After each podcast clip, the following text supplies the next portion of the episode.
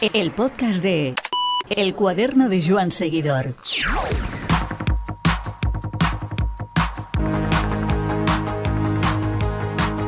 Ocurre con Pello Bilbao que lo mejor es lo que no vemos. Y cuando hablas con él un rato, en la calma de la pretemporada y al rubor de las olas del Mediterráneo, te explica los entresijos de un oficio cuyos trazos a veces no distinguimos por televisión. Diez años ya de este ciclista nacido en Guernica que salió de ese enorme vivero cuyos frutos aún perviven, como fue la primera versión del Euskaltel. Por eso, no nos resistimos en preguntarle por la posible suerte en el Tour de un 8 formado por Mikel Landa, John Izaguirre, el propio Pello Bilbao, Gorka Izaguirre, John Averasturi, Mikel Nieve, Jonathan Castroviejo y Román Sicá.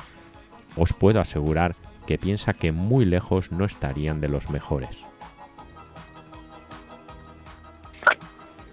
Hola Pello, ¿qué tal estás? Hola, muy buenas. Concentrados por Altea, ¿verdad? Sí, aquí estamos concentrados ya casi una semanita y bueno, pues eh, se agradece, ¿no? Ya el entrar un poquito en rutina y, bueno, pues encima escapando un poco del mal tiempo que teníamos en casa. Lo cierto es que es eh, vuestra primera concentración, digamos, en, pandemia. Eh, al final esta pandemia empezó en marzo, pero está alcanzando todas las partes del año y también la concentración. No sé si varía mucho el, procedimiento respecto a años anteriores. Bueno, eh, lo que sí nos varía es pues todas las medidas de seguridad, pues las burbujas que, tenemos dentro del equipo, ¿no? Que al final tenemos el equipo dividido en tres grupos, entre los que no tenemos contacto, tenemos cada uno nuestros mecánicos, nuestros masajistas, eh, comemos siempre separados y con los de nuestro grupo, ¿no? Entonces es un poco, pues bueno, siempre con las mismas caras, ¿no? Nos estamos, no nos estamos mezclando mucho entre todos los corredores del equipo eh, pero bueno, por el resto, pues bastante normal para nosotros, ¿no? Porque ya de por sí, pues eh, las concentraciones suelen ser eh, pues bastante aisladas en cuanto a contacto con, otra gente. Solemos estar, pues bueno, a entrenar, a descansar y a poco más. Hmm. Y bueno, este año, pues si cabe con un poquito más de, de precaución y simplemente, pues eh, sin pisar otro sitio que no sea el hotel, pero bueno, pues, eh, estamos para, para lo que estamos también. A modo de, curiosidad, eh, ¿quiénes son las caras o los corredores con los que coincides en, el, en tu grupo? Bueno, pues eh, estamos en el grupo eh, Matej Mojoric, por ejemplo. Sí o también bastante gente nueva que ha llegado al equipo. Eh, tres de ellos están con nosotros en el grupo. Jonathan Milán, joven eh, velocista italiano.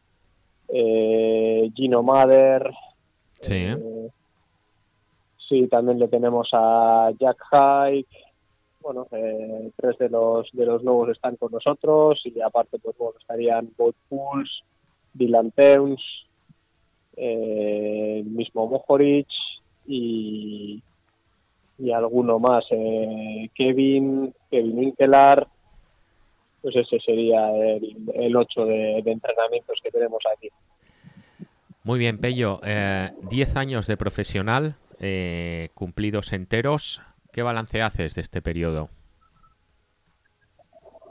Bueno, un balance, diría, en progresión, ¿no? De menos a más, eh, pues bueno, cada año buscando dar un pasito más, eh, yendo a por objetivos más ambiciosos y bueno, pues seguramente al inicio de, esta andadura pues no me hubiese imaginado el, llegar tan lejos, pero bueno, eh, el no ponerme límites también ha sido pues una característica mía, ¿no? Y, y bueno, siempre he creído que, podía seguir mejorando, que tenía margen y al final, pues bueno, sin muchos límites mentales y con ambición y siempre pues con un gran equipo, grandes equipos que, me han estado apoyando y que me han dado las posibilidades para, para seguir creciendo, pues bueno, gracias a todas esas circunstancias, pues bueno, eh, yo creo que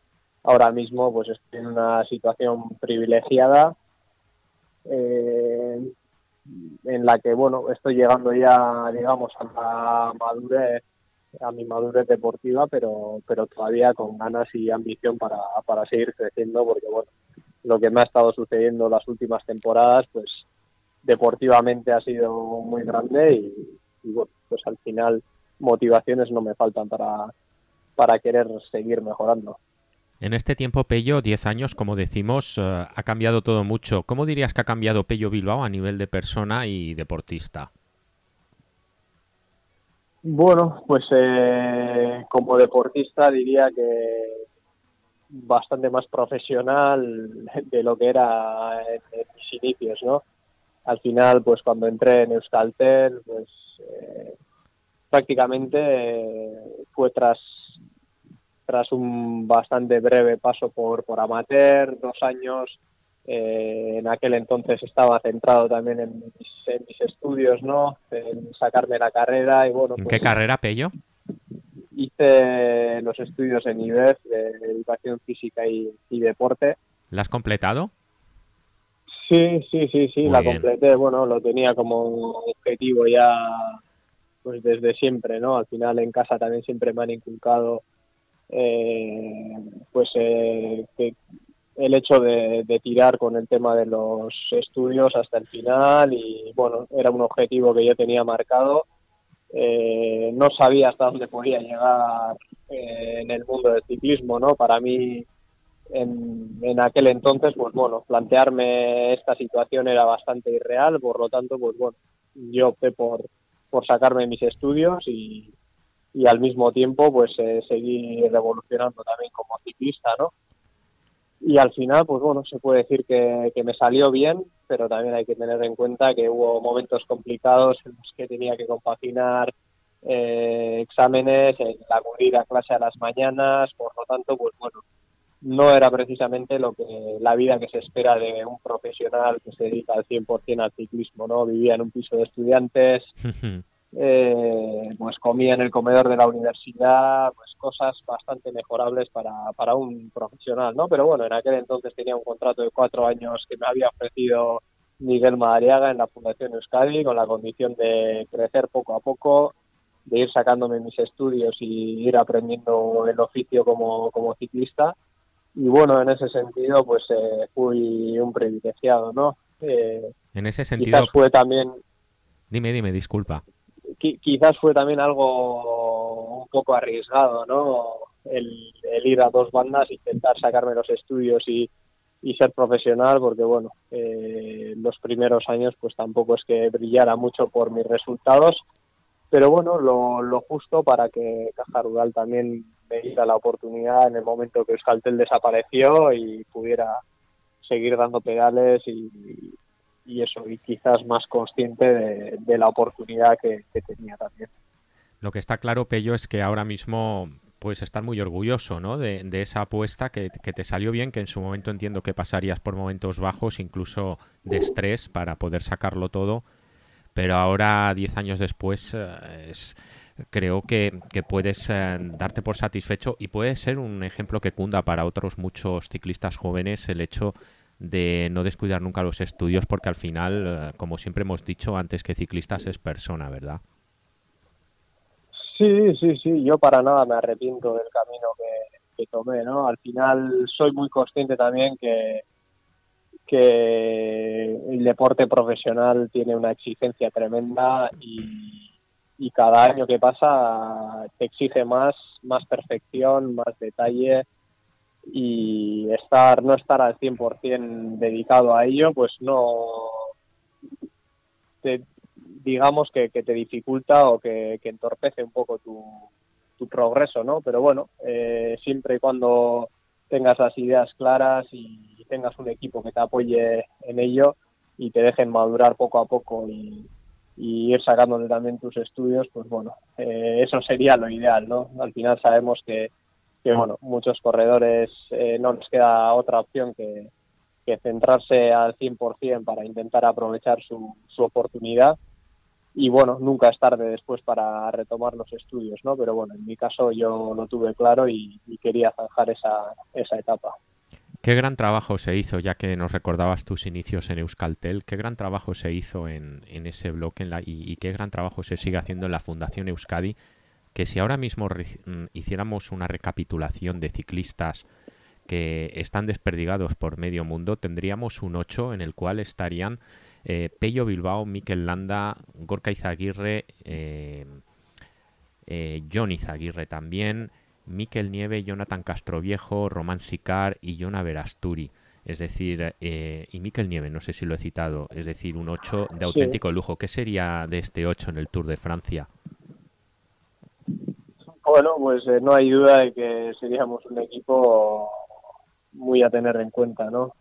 no sé si podríamos estar a la altura de, de un Ineos o un Jumbo, pero, pero seguramente que, bueno, cualquier aficionado vasco estaría orgulloso de poder presentar un equipo de ese calibre en el Tour de Francia. ¿Cómo ves ahora el equipo, el, Euskaltel remozado, este Euskaltel eh, que vuelve otra vez a carretera, que por ejemplo ha sido convocado para la Vuelta a Cataluña, que vuelve a entrar ya poco a poco y con, con pies muy con pies con pie firme en, en el máximo circuito. Bueno es un camino que, que, está recorriendo en progresión también no poco a poco al final es difícil eh, pues tener que remontar de un equipo amateur pasando a continental y querer formar pues un equipo sólido competitivo a nivel World Tour yo creo que es un trabajo que lleva muchos años, ¿no? Sí. Y bueno, pues es un camino que están recorriendo, no sé dónde está fijada la meta, pero, pero yo creo que, la meta es volver un día a participar en, un Tour de Francia, ¿no? Bien como un equipo profesional continental o, incluso pasando al World Tour. Pero bueno, yo creo que, los objetivos son ambiciosos y que bueno, pues se está recorriendo un camino lógico, se están haciendo las cosas eh, bien, con paciencia, con paso firme y bueno, pues yo creo que ahora lo que falta es buscar ese ese apoyo extra que, que bueno que pueda posibilitar el, el hecho de fichar ya pues a corredores que pueda significar la vuelta de algunos de los que te cité antes, ¿no? La vuelta de algunos que, vendríais ya pues con un bagaje increíble eh, eso es, bajo el pues brazo. al final, eso es, pues esa, esas referencias quizá que, le posibiliten eh, el estar ya en una prueba World eh, pues, pues disputándola, ¿no?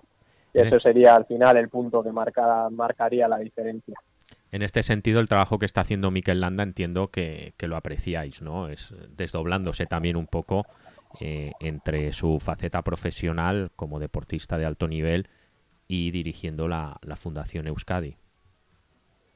Sí, al final es, eh, eh, pues bueno, hay que alabarle, ¿no? Está claro que, que como te comentaba es complicado ya ser ciclista y estar al máximo nivel eh, con las exigencias del World Tour. Y, bueno darle esa dedicación extra a este proyecto y, poner su pues un poco su imagen ahí al frente pues eh, es de valorar.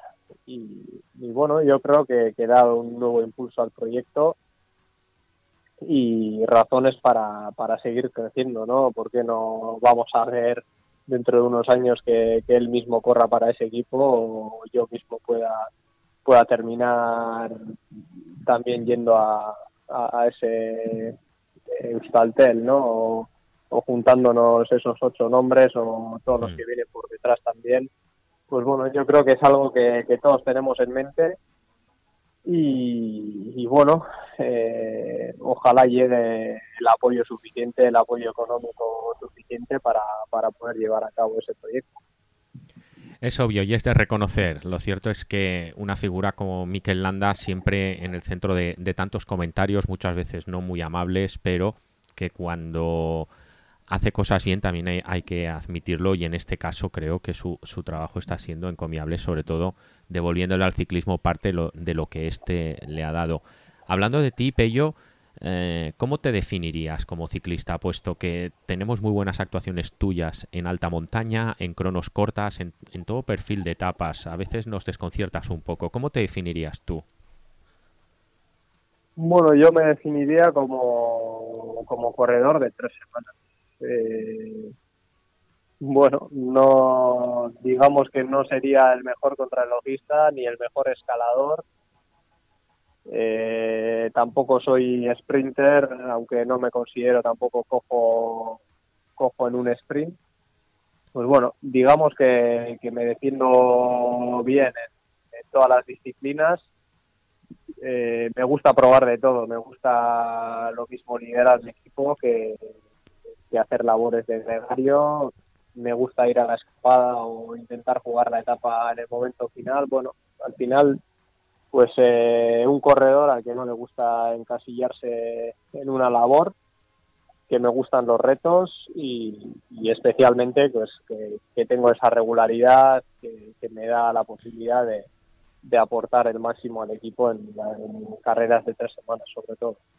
Siempre nos ha llamado mucho la atención eh, tu forma de, tu forma mm, de, de, afrontar la, la, competición, ¿no? Siempre en perfil bajo, siempre con humildad, con, con, discreción y hablando en la carretera. Eso la verdad es que es un, modo de hacer que apreciamos mucho. Sí, al final es mi, mi manera de ser, ¿no? Eh, prefiero no crear demasiadas expectativas y decepcionar. Eh, a mí me gusta, pues bueno, eh, ir con confianza, pero no con excesiva confianza, ¿no? Y, y al final, pues bueno, no es que no es que sea conformista, ni mucho menos, ¿no? Porque sí que me gusta ser ambicioso y, y pelear por, por grandes objetivos y, y, bueno, si me dejan la responsabilidad o me dan la oportunidad de liderar, lógicamente me gusta aprovecharla, ¿no? Pero, pero bueno, siempre siempre me ha gustado ir como, como uno más, ¿no? Eh, no me gusta llamar demasiado la, la atención y bueno, si hay que llamar la atención que sea por, por, una victoria. por los resultados más que por las declaraciones, ¿no? Ese Pello Bilbao que tú comentabas antes, eh, especialista o que, o que se crece en las grandes vueltas, creo que emergió en, en, todo su esplendor el día de la etapa de Stelvio, ¿no? Cuando veías que eh, iban petando los rivales y, Pello, que empezó más atrás el Estelvio, iba remontando, ¿no? ¿Sería ese el, uno de tus mejores momentos deportivos, ese, esa jornada en la cual además acabaste muy cerca de, meterte en el podio del Giro?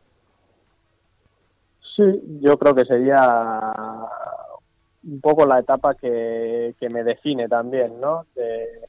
Bueno, que incluso en los momentos más críticos de la carrera, pues eh, intento jugar con el máximo temple posible, aprovechando todos los recursos que tengo a mi alcance, apoyándome en los compañeros, al igual que, que yo intento apoyar a, los míos y jugando un poquito con esa mentalidad de contrarrelojista, de, intentar, eh, pues bueno, eh, calcular cómo distribuir de la mejor manera posible pues las fuerzas que se tienen en ese momento, ¿no?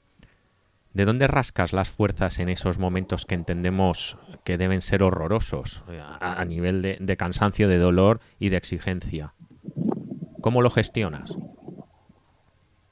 Bueno, yo creo que es motivación suficiente el hecho de verse a, pocos segundos del liderato en una carrera con la que con la que lleva soñando años y años y es un sufrimiento dulce, digamos, ¿no?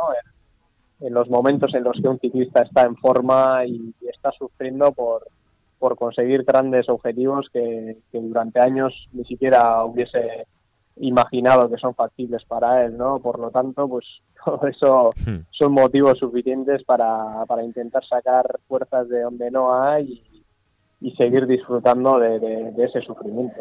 Se te pasan los males, ¿no? Viéndote tan arriba. Eh, ¿Podemos decir que ese es tu mejor día como profesional, tu mejor mm, momento o podrías señalarnos otro en estos 10 años? Bueno, yo diría que uno de los momentos claves en mi carrera también fue el giro que terminé sexto, ¿no? Sí. Eh, con Astana. El que gana Y Froome. al final, pues bueno, sí que fue un resultado inesperado que me hizo cambiar completamente pues eh, la percepción de, de mis de mis posibilidades. Al final, pues vi que era capaz de mantener la regularidad durante tres semanas, de pues bueno, de manejarme en esas situaciones de estrés en carrera y bueno, el hecho de terminar sexto, pues sí que fue un cambio total de, chip para mí. Otra etapa además memorable, ¿no? Aquella de en la que Froome ataca tan de lejos y en la cual también se pronuncian sonoras explosiones de, de nombres eh, muy importantes y en las y en la y en esas circunstancias eh, Pello Bilbao se crece. Sí, al final, pues bueno, al igual que a los espectadores les gustan esas etapas épicas, ¿no? Que recuerdan un poco al ciclismo de antaño, pues a mí también me gustan, ¿no? Ese tipo de etapas un poco de, de, de aventura donde donde un poco ya cada uno empieza a gestionarse a sí mismo y no simplemente la carrera te lleva y te arrastra a, su manera, ¿no? Al final tú tienes que tomar las decisiones, tú tienes que gestionar tus fuerzas y no simplemente dejarte llevar por el grupo. Y al final, pues bueno, son las etapas que, que a mí más me motivan y donde más disfruto. ¿Entiendes el desasosiego muchas veces de los aficionados uh, de, no ver más etapas de ese estilo? Aunque obviamente etapas de ese estilo no se pueden ver muchas porque el nivel de exigencia y os pone tan al límite que sería el equivalente a que un buen maratoniano hiciera más de dos maratones al año, por ejemplo. Pero sí que es verdad que esas etapas en ocasiones nos da la sensación de que solo acaban reservadas al Giro de Italia.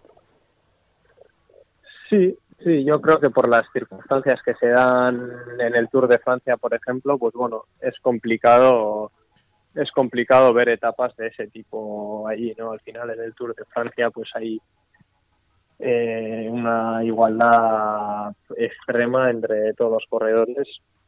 Eh, los bloques pues están compuestos por, por sus líderes y por corredores que prácticamente están al mismo nivel que, que su propio líder, ¿no? Por lo tanto el romper el, grupo es dificilísimo. Al final el grupo va muy compacto eh, hay 50 corredores que en montaña pueden estar muy muy cerca de, de, de, los líderes. Los líderes solamente son capaces de hacer diferencias a poca distancia de meta. Eh, al final pues bueno eh, son factores que, que influyen a que a que no se pueda romper la carrera desde, desde lejos y que los líderes puedan eh, sí. pelear entre ellos sin que haya regalios de por medio, ¿no? Hoy en día, pues bueno, eh, donde las fuerzas están tan igualadas y, y, y, todo está científicamente tan tan regulado, lo que es eh, alimentación, hidratación, pues bueno, es difícil que un ciclista falle, ¿no? Tenemos los esfuerzos muy controlados con el potenciómetro, las fuerzas, como te decía, están muy igualadas, por lo tanto, pues bueno, solo en situaciones extremas o en carreras un poco más abiertas donde no hay sí. equipos que, que, dominen tanto como en el Giro de Italia, pues se pueden ver ese tipo de, de movimientos y ese tipo de etapas. Los que crecimos en, en los años aquellos en los cuales los grandes líderes llegaban eh, estaban delante y al día siguiente podían perder 40 minutos porque les llegaba una pájara, desde luego que sí que extrañamos aquel ciclismo, puesto que ahora es lo que tú dices, ¿no? Eh, va todo tan medido, tan igualado, que es, que es muy difícil y se estrecha mucho el margen para una sorpresa y para que el guion no se cumpla como en principio se ha definido. De estos años, Pello, un momento agridulce, un momento malo que, que, te, que te venga a la mente. Pues eh, seguro que ha habido miles de momentos complicados y duros, ¿no? Pero yo lo que siempre digo de, de los ciclistas que tenemos una capacidad tremenda para, para olvidarnos de esos momentos, ¿no? Por recordar uno, el año pasado en el Mortirolo, eh, en el Giro, ¿no? Una sí. etapa con, con mucho frío, que nos empezó ya a llover en la subida del Mortirolo y todavía quedaba bajar y pues los últimos 15 kilómetros hasta meta y coronando el Mortirolo, jugándonos la carrera que Miguel, Miguel Ángel López había atacado por detrás y, y bueno, yo iba en la fuga y, tenía que hacer de puente intentar intentar echarle una mano en la bajada y el último tramo hasta meta, ¿no?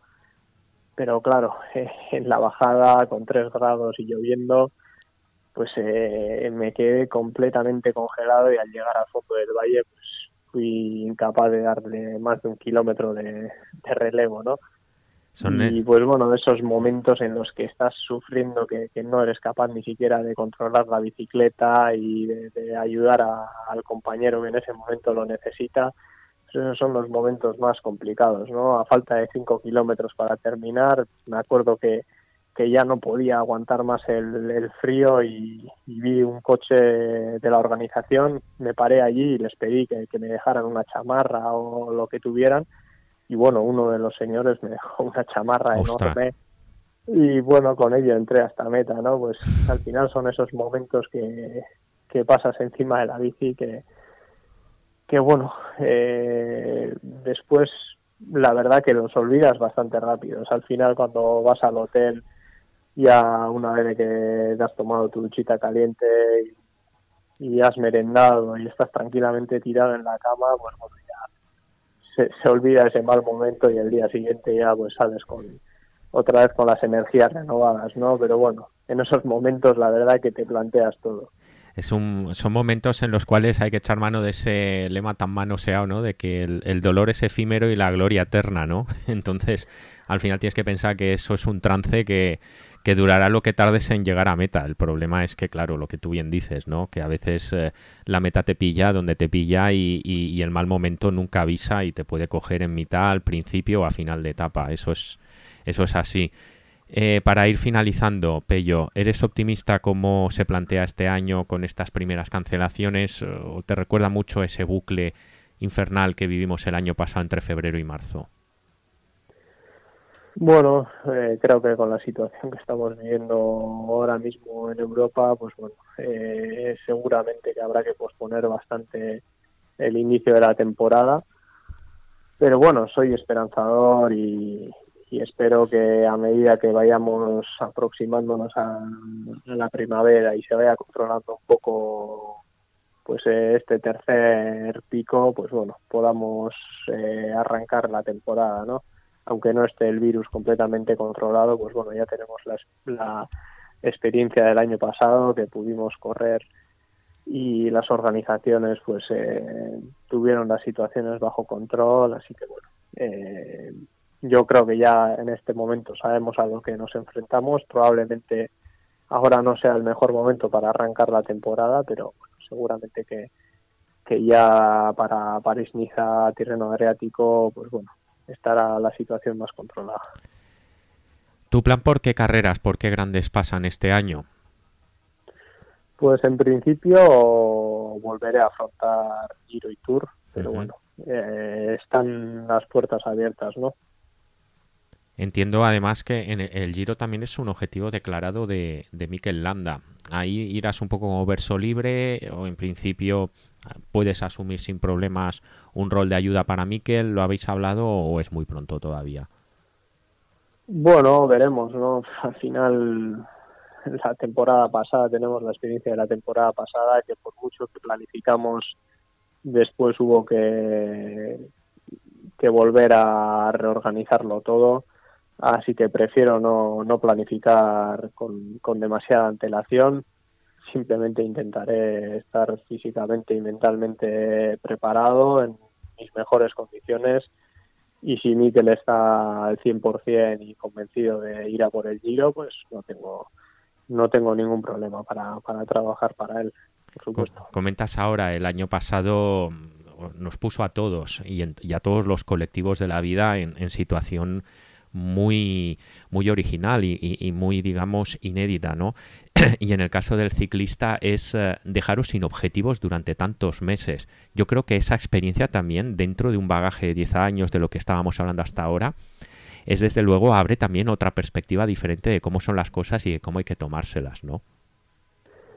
Sí, sí, sí, sí. Y, y bueno, la verdad que aprendí una, una lección muy importante yo también, ¿no? Porque me acuerdo que en el momento que, que bueno, eh, se canceló la París-Niza, nos, bueno, se canceló, se adelantó el final de la París-Niza, nosotros abandonamos una etapa antes, eh, vinimos a casa y bueno, empezó la cuarentena, pues bueno, eh, estaba como muy agobiado, ¿no? Por mantener la forma, pensando en que, bueno, tendría que entrenar todo lo posible en el rodillo para, pensando ya en cuándo volveríamos a correr, ¿no?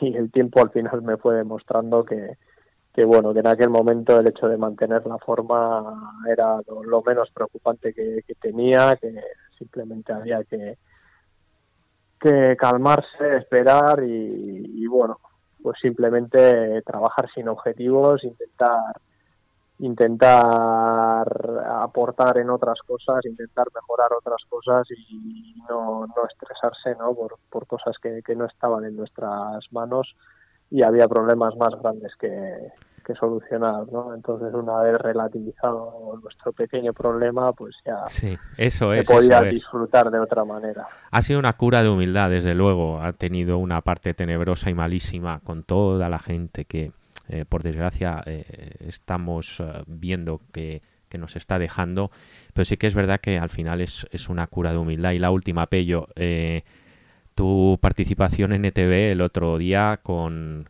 con Joseba, los hermanos Izaguirre, ¿Eso estaba planifica ¿Eso se planifica? ¿No se planifica? ¿Eso te lo dicen al momento para que no te lo puedes pensar mucho? ¿Y cómo te sentiste? No, sí que estaba planificado, ¿no? Al final, pues bueno, es un problema que tengo yo de, que no sé decir que no muchas veces, por lo tanto, pues bueno, Joseba me convenció para, para ir al programa con los hermanos Izaguirre y bueno, no sabía muy bien a lo que me iba a enfrentar y, y, bueno, pues viendo viendo el ritmo que tiene sobre todo yo, cómo se desenvolvía Joseba en el escenario y tal, pues bueno, eh, bastante hicimos con salvar con salvar la noche. Esa es la típica etapa que sales a salvar los muebles, ¿no? Sí, sí, sí, sí, la típica etapa en la que no te encuentras muy cómodo, te duelen las piernas, pero tienes que llegar a meta al mismo tiempo. Así que bueno, fue va, una experiencia divertida y bueno, muchas veces también hay que hay que ponerse a prueba en, en situaciones en las que, que no controlas también, ¿no? Bueno, para mí fue, fue una buena experiencia, pese a que el resultado no, fue el mejor. Bueno, eso, eso está a gusto del consumidor, no tienes que tampoco martirizarte. Ahí, como bien dices, es un pequeño problema para, la, para cómo, cómo están las cosas. Pello, muchas gracias por este rato que nos has dedicado y mucha suerte este año. Muchísimas gracias. Hasta, hasta la próxima.